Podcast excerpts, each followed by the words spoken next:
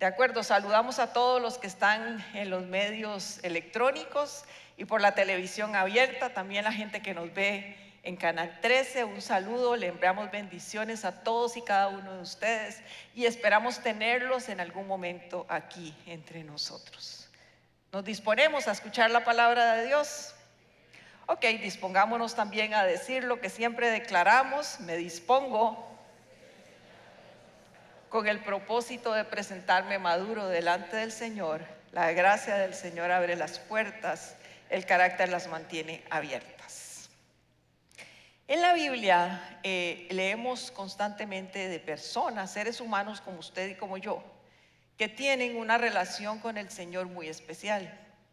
Es una relación fluida en dos vías, le hablan al Señor, el Señor les contesta pero sobre todo se caracteriza porque es una relación constante.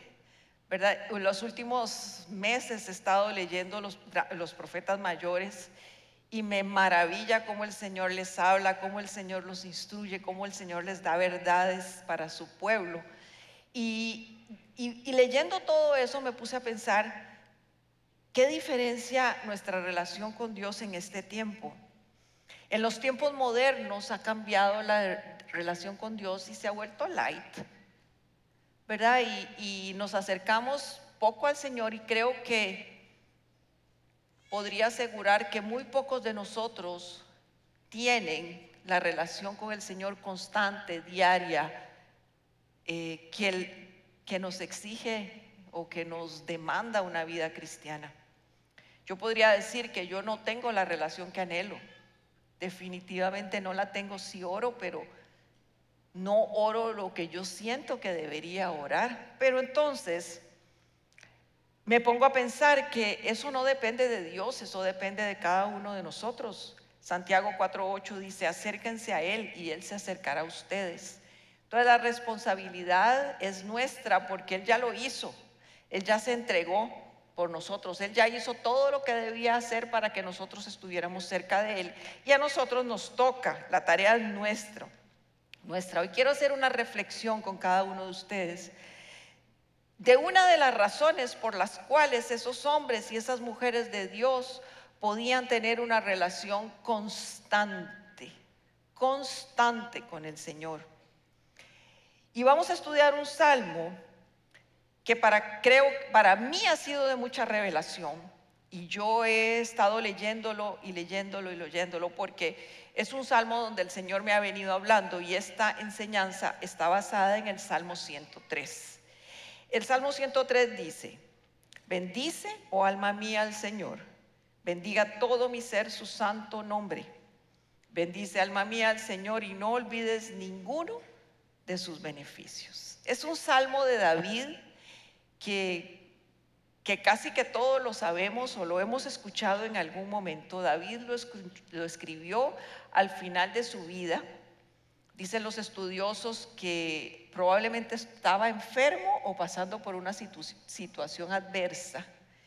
Y entonces él hace, se habla a sí mismo, ¿verdad? Es una autoconversación. Porque a pesar de estar en situaciones adversas y probablemente porque está en situaciones adversas y porque está enfermo o con dificultades, él se habla a sí mismo porque su cuerpo probablemente no tenga ganas de alabar al Señor, pero él sabe lo que produce la alabanza al Señor. Entonces se dice a sí mismo, bendice alma mía al Señor. Es una conversación, es una autoconversación. Y quiero preguntarles, ¿quiénes de ustedes hablan solos? Ah, no me diga que no. Dígame la verdad, levante la mano el que habla solo. Eso, porque si no de aquí me voy directito al chapuí, chapuí en mi tiempo. Yo me hablo sola, hasta me digo cosas que no sé. Y me doy unos consejos maravillosos, porque yo creo que es natural hablar solo. ¿Verdad? Cuando yo cocino, me encanta cocinar, entonces cuando cocino me hablo sola y tengo unas conversaciones conmigo mismo interesantísimas, ¿verdad? A veces me peleo conmigo, a veces me felicito, Pero yo me hablo, yo sé que todos ustedes se hablan, pues eso era lo que estaba diciendo, haciendo David. Bendice alma mía al Señor. Alaba alma mía al Señor. Es, es exactamente lo mismo que usted hace, pero en vez de yo que me peleo conmigo misma, Él se habla para adorar al Señor.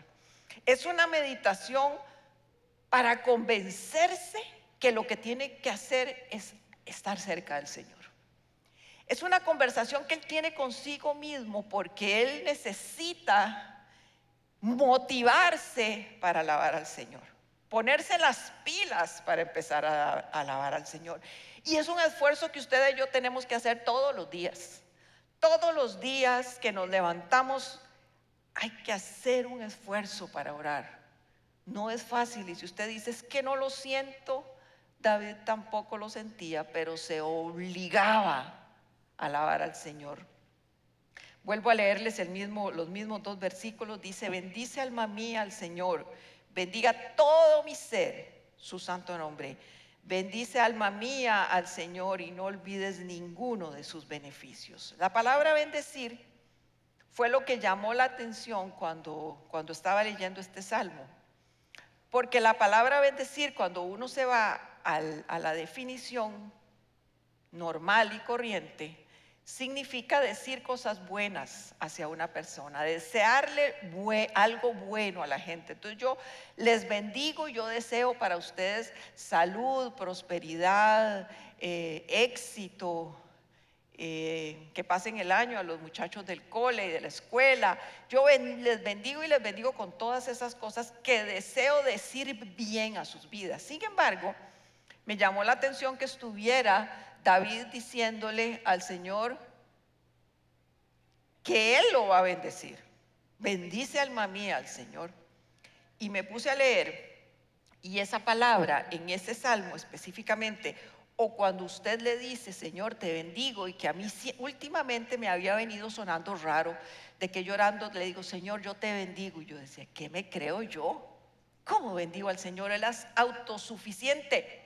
Es la única persona en el mundo autosuficiente. No necesita ni de usted ni de mí. No necesita del sol, no necesita de la luna, no necesita del oxígeno, no necesita de nada. Él en sí mismo es perfecto y no necesita ninguna bendición suya y mía. Pero en este versículo, en este pasaje, esa, esa palabra bendecir significa describir a Dios describir a Dios. Entonces, cuando usted está diciendo, Señor, te bendigo, usted está diciendo, Señor, te bendigo porque estamos, estoy reconociendo que eres poderoso, que eres bueno, que eres justo, que eres santo, que eres majestuoso, que eres justo, que eres, que eres perfecto, que todo lo puedes, que tú eres así, ya eres así. Bendice alma mía al Señor quiere decir que después de esto usted va a exaltarle con todo su corazón. Bendice alma mía y bendiga todo mi ser. Todo mi ser quiere decir con espíritu, alma y cuerpo. Con su boca, con sus pensamientos, con sus acciones, con, su, con toda su manera de hacer, de vivir, de caminar por el mundo, de todo su ser. Usted debe bendecir al Señor con todo su ser con todas sus fuerzas. Bendecir al Señor es un reconocimiento de sus bondades. Por eso, en el versículo 2 dice, bendice, oh alma mía, al Señor y no te olvides de ninguno de sus beneficios. ¿Por qué le dice ese el salmista? Porque no te olvides de ninguno de sus beneficios es, alma mía, tienes que recordar lo que Él ha hecho. Y ese es el mensaje de esta mañana. Bendice alma mía y no te olvides de ninguno de sus beneficios. Y es que nosotros tenemos la tendencia de olvidar. Fácilmente olvidamos. Muy fácilmente olvidamos la gente que nos ha hecho bien. Muy fácilmente olvidamos todo lo bueno que ha pasado. cuando hablamos con parejas, con, con matrimonios que están en dificultades, les ponemos como tarea recordar los mejores tiempos, los tiempos lindos que pasaron. Y ellos dicen, nunca fueron bonitos. Desde el día aguacero, esto ha sido un calvario. Mentira. Algo tiene que tener bonito, por lo menos un vasito de agua le sirvieron algún día. ¿Verdad? No puede ser. Y es que nos olvidamos de lo que la gente hace. Nos olvidamos de los de la bendición que tuvimos en algún momento. Los matrimonios, recuerden, recuerden tiempos bonitos, no todo ha sido feo. ¿Verdad que hay tiempos bonitos? Y son más de los que los feos. Pues ahí es donde usted tiene que agarrarse para seguir adelante. Y como la tendencia de nosotros es olvidarnos, es el orgullo del corazón humano que nos hace ingratos, que nos hace ingratos a nosotros y olvidamos lo que otros han hecho, pero también nos olvidamos de lo que Dios ha hecho. Deuteronomio 8:11, Moisés dice, cuídate de no olvidarte del Señor tu Dios dejando de guardar sus mandamientos, sus decretos y sus estatutos y que yo te he mandado hoy, que yo te mando hoy. No sea que cuando comas y te sacies, cuando edifiques buenas casas y las habites, cuando se multipliquen tus vacas y tus ovejas, cuando se multiplique la plata y el oro, y cuando se multiplique todo lo que tienes, entonces se llegue a enaltecer tu corazón y te olvides del Señor tu Dios malagradecidos. Le pedimos al Señor bendición y el Señor nos bendice y se nos olvida que la bendición viene de Él. Se nos olvida que la bendición viene de Él en los buenos momentos como esto. Se, ve que el pueblo le estaba diciendo, eh, Moisés les decía, van a tener buenos momentos, van a multiplicar sus vacas, van a multiplicar sus ovejas, van a multiplicar el oro, la plata, casas, y cuando estén en esa situación, no se olviden. Pero igual, cuando estamos en situaciones difíciles, nos olvidamos del Señor. En una nos olvidamos porque tenemos mucho y en la otra nos olvidamos porque todavía no nos ha contestado nuestra petición. Entonces, como no recibimos el beneficio de nuestra oración, nos olvidamos de Él y le castigamos dejando de orar. Y yo no vuelvo a orar porque el Señor no contesta mis necesidades, mis oraciones, el Señor no me escucha. Entonces yo no voy a volver a, orar. Malagradecido. Y el que se afecta es Él, no el Señor sigue siendo exactamente el mismo. Porque nos olvidamos. Porque en tiempos buenos debemos dar gracias por lo que tenemos. Y en tiempos malos debemos dar gracias y alabarlo por lo que ya hemos recibido. Nuestro corazón tiene que estar siempre dispuesto a reconocer el señorío del Señor y que Él hace con nosotros lo que Él quiere. Así dice la Biblia. Yo hago lo que quiera. Es un versículo un poco duro, pero eso dice la palabra. Dejemos de ser orgullosos. Y el Señor muchas veces no reconocemos lo que el Señor hace en nuestras vidas, porque queremos que haga en nuestras vidas, como enseñó Ale la semana pasada, queremos que haga con nuestras vidas lo que queremos. Entonces, como no hacen nuestras vidas según lo que nosotros queremos, pensamos que entonces no está haciendo nada. Pongamos nuestras antenitas de vinil ahí pensando, ¿será que el Señor está haciendo algo distinto a lo que yo he querido hacer y no me estoy dando cuenta? Porque el Señor siempre responde. La semana pasada Alejandro también dijo, la ignorancia y las falsas creencias nos impiden adorar, orar y bendecir a Dios. Las falsas creencias, la ignorancia, el olvido, diría yo, nos impide reconocer y adorar al Señor como Él se, merece. Y este, esta enseñanza, mi interés es recordarles algunas de las cosas que ya saben no se las voy a, no son cosas nuevas que usted vaya a decir, ay, nunca he escuchado esa, qué revelación más maravillosa del Espíritu Santo. No, es simplemente lo que usted ya sabe. Y lo que quiero es traerlo de lo profundo de su corazón, ahí en la profundidad de su corazón, y sacarlo para que en sus tiempos de adoración usted pueda decir, Señor, te alabo y sea el combustible que utiliza para orar y bendecir a Dios. Y creo que la, relación de David con Dios era maravillosa porque cuando él estaba en esos momentos, él se acordaba de todo lo que el Señor había hecho. A ver, y no solo por él, por la humanidad. Y no solo por usted. Y creo que ahí es uno de los problemas, porque si el Señor no ha hecho nada, que van, se van a dar cuenta que es imposible que no haya hecho nada. Si usted está sentado aquí es porque algo ha hecho.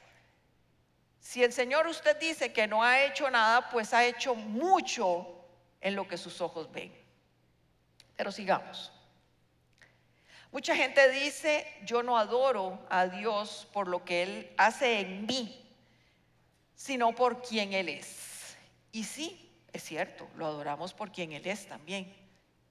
Pero David nos está enseñando que uno lo adora también por lo que ha hecho en nosotros, en cada uno de nosotros y en nuestras vidas. Y la expresión suena muy linda, yo la he usado la he usado y en mi tiempo de adoración yo trato de enfocarme en Él y no en mí, pero tenemos que agradecer por todo lo que el Señor ha hecho. Tendemos fácilmente a olvidarnos de todo lo bueno pasado, que lo que, de lo que sentimos. Nos olvidamos de que lo bueno excede lo malo y por eso nos cuesta y empezamos a tener una lucha con el Señor. Sigamos viendo el versículo y solo hoy vamos, voy a, voy a referirme a cuatro puntos del Salmo 103, porque el Salmo 103, a partir del versículo 3, empieza a decir todos los beneficios que David reconoce que el Señor ha hecho por él.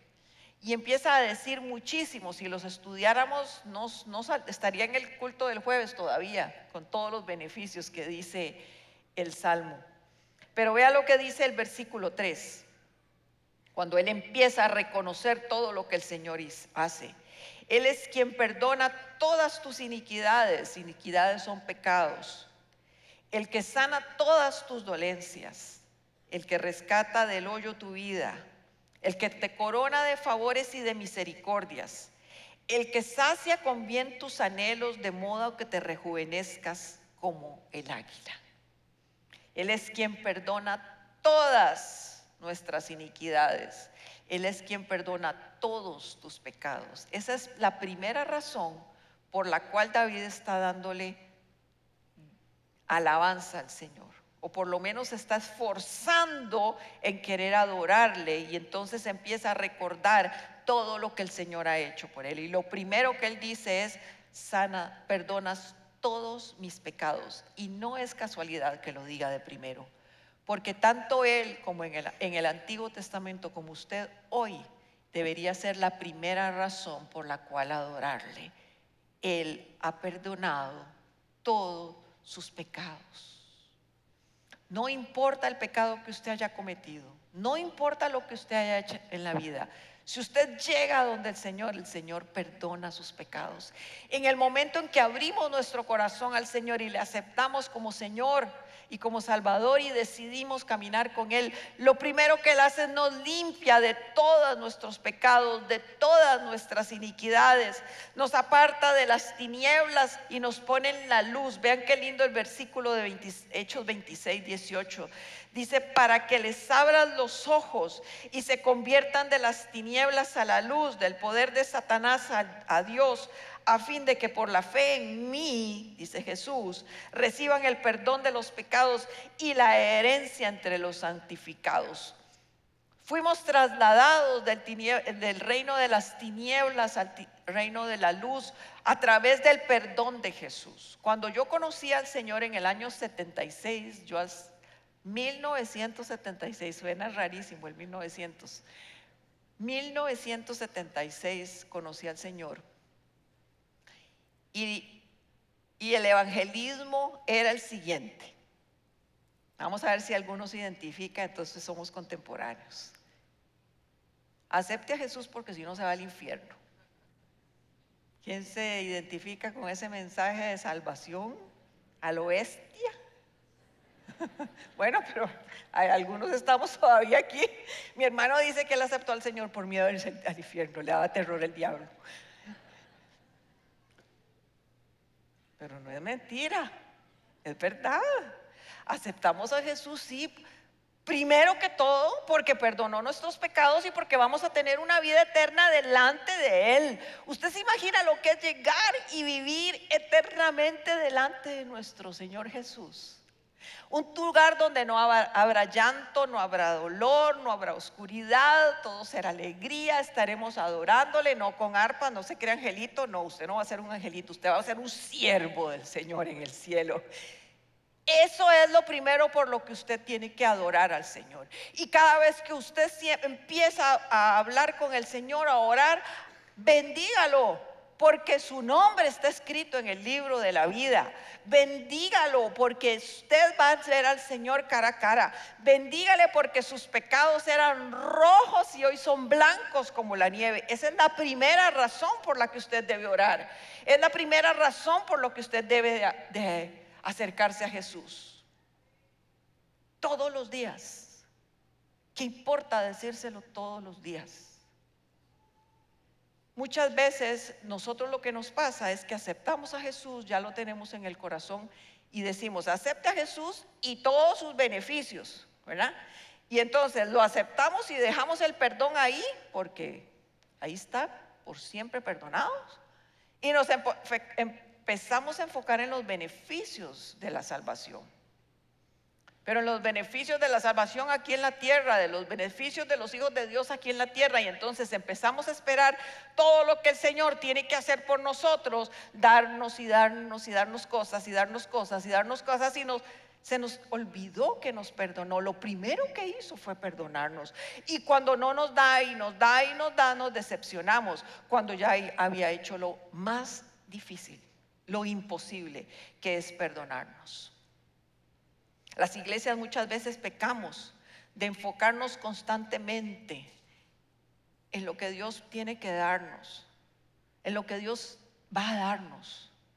Y nos olvidamos en la maravilla del perdón, en la maravilla del sacrificio de Jesús en la cruz del Calvario de la perfección de ese sacrificio, porque no lo entendemos. Si usted me dice, es que yo entiendo perfectamente el sacrificio de Jesús, es mentira. No lo podemos entender, no podemos entender cómo a través de la muerte de un hombre, usted y yo hoy somos libres. Santos. No lo podemos entender. Usted y yo deberíamos estar tirados en el suelo dándole gracias al Señor todos los días por ese perdón sin merecimiento alguno, porque no hicimos nada por recibir el perdón. Simplemente le dijimos, Señor, sí, te acepto y ven a mi corazón. La segunda razón por la cual debemos dar gracias y alabarlo. Vean que son cuatro cosas que les voy a decir para que ustedes empiecen su oración para que no empiecen su oración, Padre, en el nombre de Jesús te pido. Padre, en el nombre de Jesús haz. Padre, en el nombre de Jesús líbrame. Padre, en el nombre de Jesús transforma a mi esposo. No, no, no, no. Primero vamos a empezar dándole gracias al Señor por el perdón de sus pecados, de los suyos, de su esposo no sé, pero de los suyos. Empecemos por nosotras. Igual a ellos, ¿verdad? Por el perdón suyo, no el de su esposa. El que sana todas tus dolencias es la segunda razón. Dolencias es una palabra que se usa para dolor externo e interno, o sea, dolor externo, dolor físico, pero también por el dolor que tenemos en nuestra alma, en nuestras emociones. Entonces dice, Él sana todas tus dolencias, tus enfermedades físicas, emocionales, tu angustia, tu temor, tu desesperación tu tristeza, tu soledad, tu abuso. Él sana todo, todo lo que te acecha, lo que te aqueja. En, en Isaías 53 dice, ciertamente Él llevó nuestras enfermedades y sufrió nuestros dolores. Jesús ya lo pagó. Así como pagó sus pecados, pagó sus enfermedades. Entonces usted tiene que decirle, Señor, tú sanas mis dolencias. No sana mis dolencias. ¿Entiende la diferencia? No oro diciéndole, Señor, sana mis dolencias, sino, Señor, tú sanas mis dolencias. Dándole la gloria al Señor, no pidiéndole. Ah, después de decirle cosas lindas, usted le pide. Primero se abona la cuenta. Primero se abona la cuentica y después se retira un poco de efectivo de ese lugar. Dígale cosas lindas al Señor. Dígale, tú sanas dolencias. Tú sanas, Señor. Tú eres poderoso para sanar. Tú eres poderoso para transformar. ¿Alguno de ustedes ha sido sano de algo? Eso, eso. Quiero ver sus manos. Con levantar sus manos usted le da la gloria al Señor. Con levantar sus manos usted reconoce que el Señor yo fui sanada. Yo padecía de unas migrañas que solo las que padecen de, o los que padecen y las que padecen de migrañas saben lo que es una migraña de esas incapacitantes. Durante muchísimos años, tres días por semana, todas las semanas. No sé cómo Ale me aguantó porque en ese día no hablaba, no quería saber nada de nadie, no me interesaba nada, solo no, me acostaba nunca porque acostada era peor el dolor.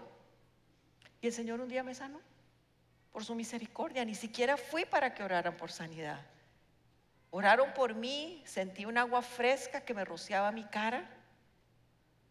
Cuando me levanté de ahí, nunca más volví a tener migrañas. Y le doy gracias al Señor por la sanidad de las migrañas, pero también le doy gracias por los beneficios de la sanidad de las migrañas. Como chocolate. Ahora como chocolate. Ahora como fresas, como papaya y no me da dolor de cabeza. Pasé 25 años sin probar un chocolate, ni una galleta de chocolate, ni nada que tuviera el color de chocolate. Y no era que era adicta al chocolate, pero nos gusta a todas las mujeres el chocolatico, ¿verdad? Y me regalaban cajas de chocolate y yo las veía así. Muchas gracias. Beneficio, Adrián Guimotti y Alejandro. Y ya hoy puedo comer, regálenme chocolates para Navidad, pero chocolate amargo, no con leche. Ya, ya pongo de, ahora pongo hasta deseos y todo. Bueno, pero Él es el que nos sana. Y dele gracias al Señor porque Él es sanador se acerca al Señor y le dice, Señor, te alabo porque has perdonado mis pecados. Señor, te alabo porque tú sanas todas las dolencias. Tú eres Dios sanador. Tercer punto que el salmista reconoce que el Señor ha hecho y hace. Él rescata del hoyo tu vida y Él te corona de favores y misericordias.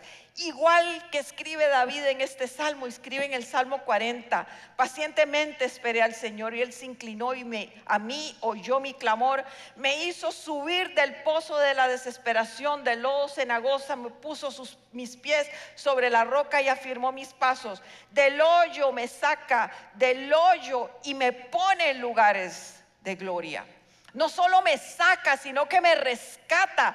No solo me saca, sino que a la hora de sacarme me restaura. Me hace una nueva criatura. Pone mis pies sobre una roca. Afirma mis pies. Me da la fortaleza. Me corona de bienes, de favores, de misericordia todos los días. Eso es algo que el Señor hace por usted siempre todos los días y por eso tenemos que darle gracias, alabarlo, bendecirlo, exaltarlo. David tenía muy claro que el Señor le había librado de muchas batallas, le habría librado de muchos dolores, le habría librado de mucho acecho. David fue acechado, David fue perseguido, David fue traicionado hasta por los hijos. David tuvo una vida de dolor, de tristeza, pero su fe, su fe, sus pies estaban fundamentados en la roca que era su Señor. Y entonces por eso cuando Él se siente abatido, Él recuerda todo lo que Dios ha hecho. Él es agradecido y recuerda cada uno de los beneficios que recibió durante toda su vida. Y entonces al ser agradecido y recordar su oración fluye, su oración es fácil me rescata, me sana, me corona de favores.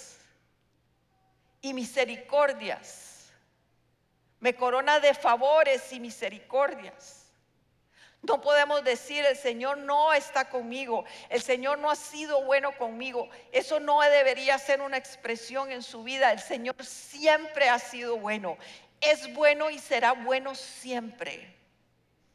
Y nuestra oración y nuestro acercarnos a Él debería ir acompañado siempre de reconocer todo lo que Él hizo.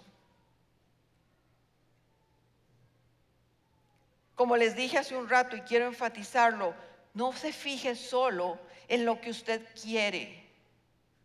Fíjese en lo que Él está haciendo. Porque cuando cantamos esa canción se trata de ti, se trata de tu obra en la cruz. Es muy linda. Pero ¿cuántos podemos decir que nuestra vida se trata de Él?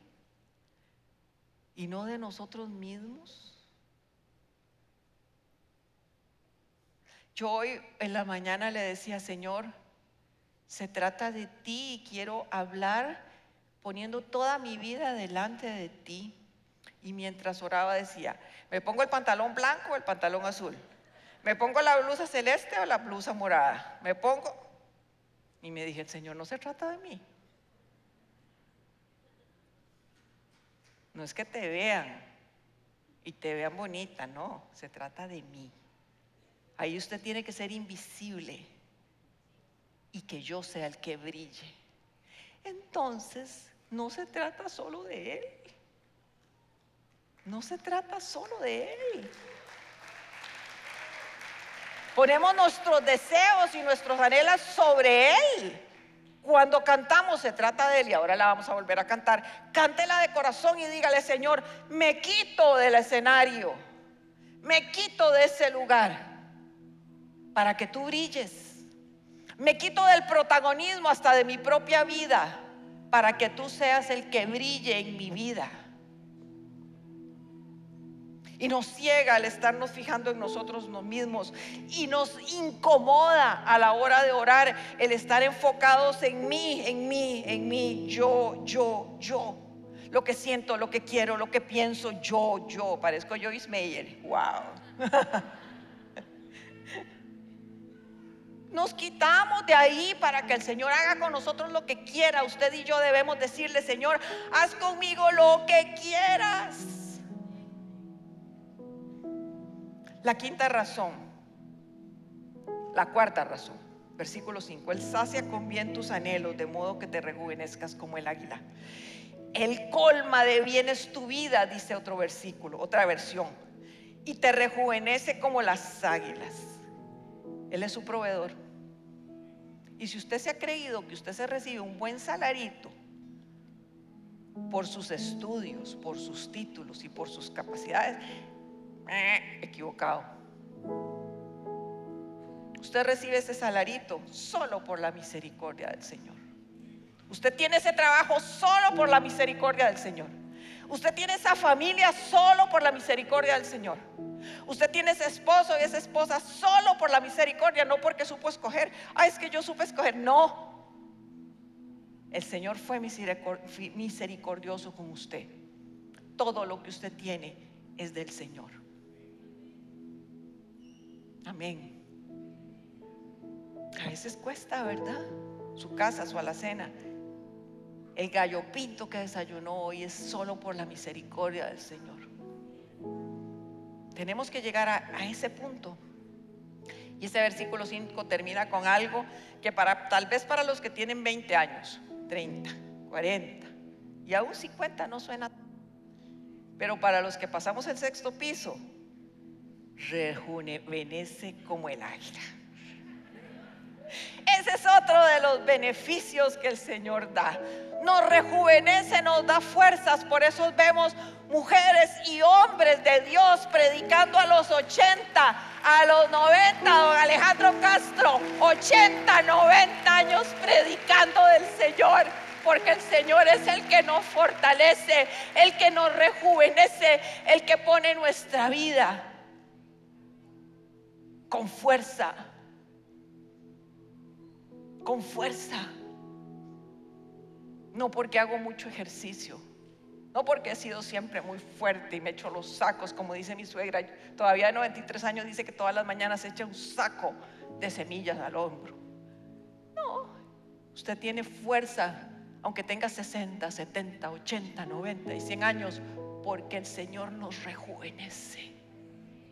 Amén. Y vamos a tener un tiempo para alabar al Señor.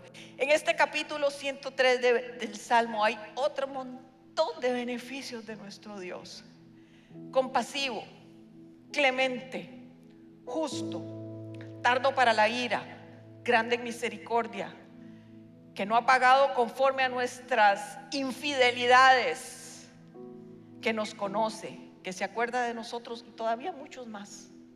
Se los dejo de tarea. Empiece a orar con este salmo y verá que su oración cambia. Va a quitar los ojos de usted para empezar a ponerlos en Él. Vamos a tener un tiempo de adorarlo. No quiero irme sin que usted y yo disfrutemos de alabar al Señor por lo que Él está haciendo, porque lo que Él hace, por cada uno de sus beneficios. Póngase de pie, acompáñenos a adorarlo. Es un tiempo de cierre donde queremos que su corazón sea movido en gratitud. Solo un corazón quebrantado una y otra vez. Vamos,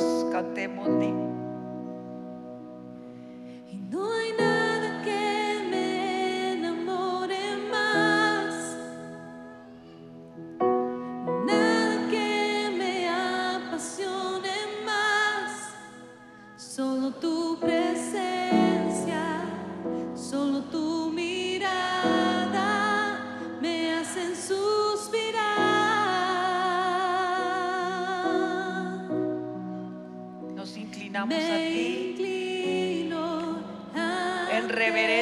Señor Jesús, por lo que has hecho. Has perdonado todos nuestros pecados. Has perdonado todas nuestras iniquidades. Has venido quebrantando maldiciones generacionales. Y hoy podemos decir que somos libres, libres para adorarte. Tú eres, Señor, nuestro Dios, nuestro ayudador, nuestro libertador. Tú eres digno de alabanza, digno de adoración, digno, Señor. Tu nombre es poderoso. Tu nombre, Señor, es digno, santo, santo, Señor. Gracias, Jesús. Gracias por esa obra redentora. Gracias, Señor, por esa obra que hiciste en nosotros. Gracias por esa obra, Señor Jesús, que al verte en la cruz del Calvario, Señor, al verte crucificado, al verte, Señor Jesús, resucitado, cada uno de nosotros, Señor, puede sentir, Señor, que tú, Padre Santo, nos has perdonado, nos has librado, Señor Jesús. Solo tú eres el amor de nuestras vidas. Solo tú, Señor, eres la pasión por la que vibra mi corazón en este día. Dígaselo, Señor. Nada me apasiona más que estar en su presencia. Y si no es cierto, empiece a decírselo para que sea convicción en su vida. Que nada me apasione, Señor, más que estar en tu presencia. Que sea tu presencia el anhelo de mi corazón cada vez que yo abro mis ojos, Señor. Estar en ti, glorificarte delante de ti, reconocer todo lo que has hecho, Padre. Gracias, gracias, gracias, Espíritu Santo. Gracias porque tú nos has librado, perdonado y rescatado.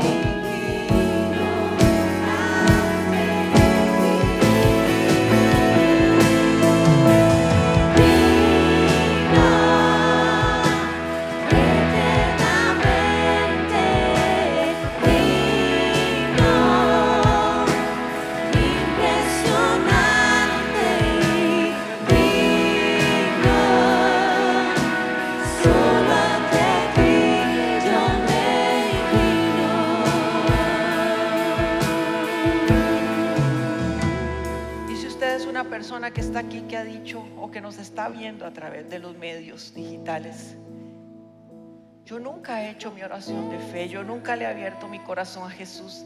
Ese Jesús del que ustedes hablan, yo no lo siento cercano. Yo no me siento perdonado o perdonada mis pecados. Si ustedes de esas personas, o si no es una persona que ha, que ha estado alejada del Señor y quiera renovar su fe en Él, haga esta oración conmigo, repítala conmigo, Señor, en el nombre de Jesús.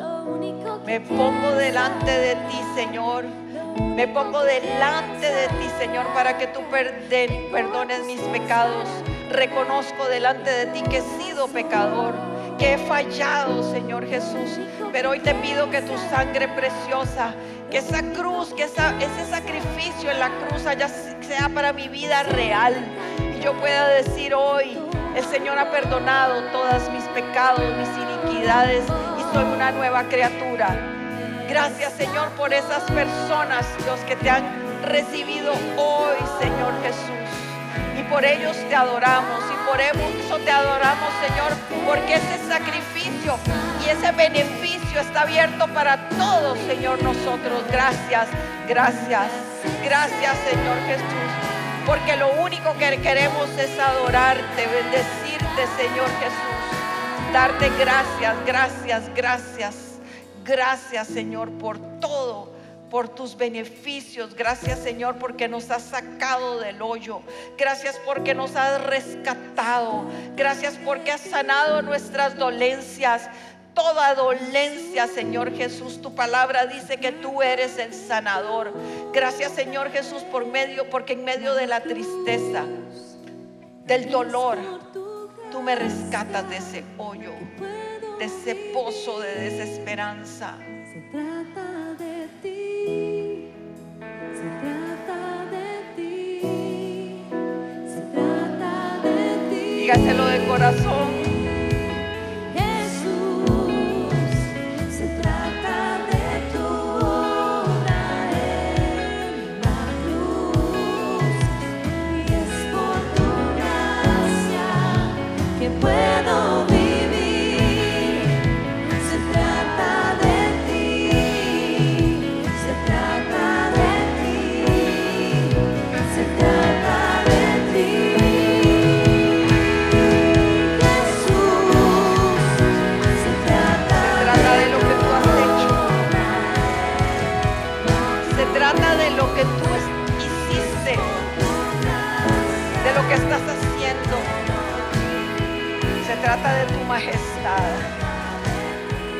Se trata de ti, dígaselo. Ponga los ojos en Él, imagíneselo donde quiera. Glorioso, es maravilloso, imagíneselo. Cierre sus ojos y dígale, se trata de ti, Jesús.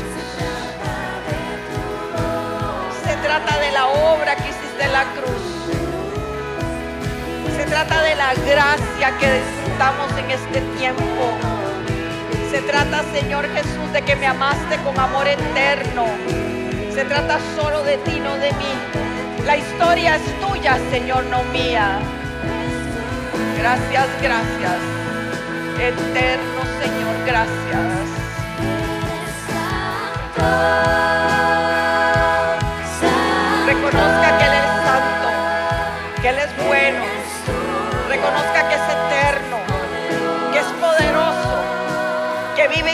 Por siempre.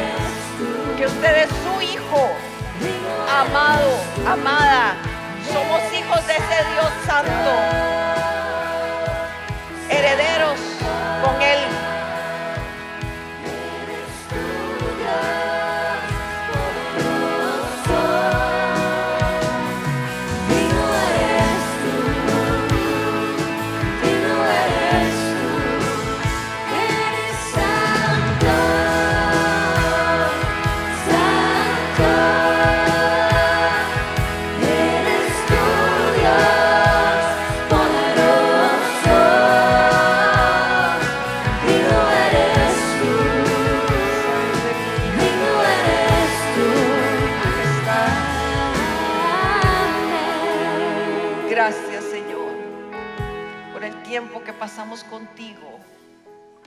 Gracias, Señor, porque tú nos refrescas.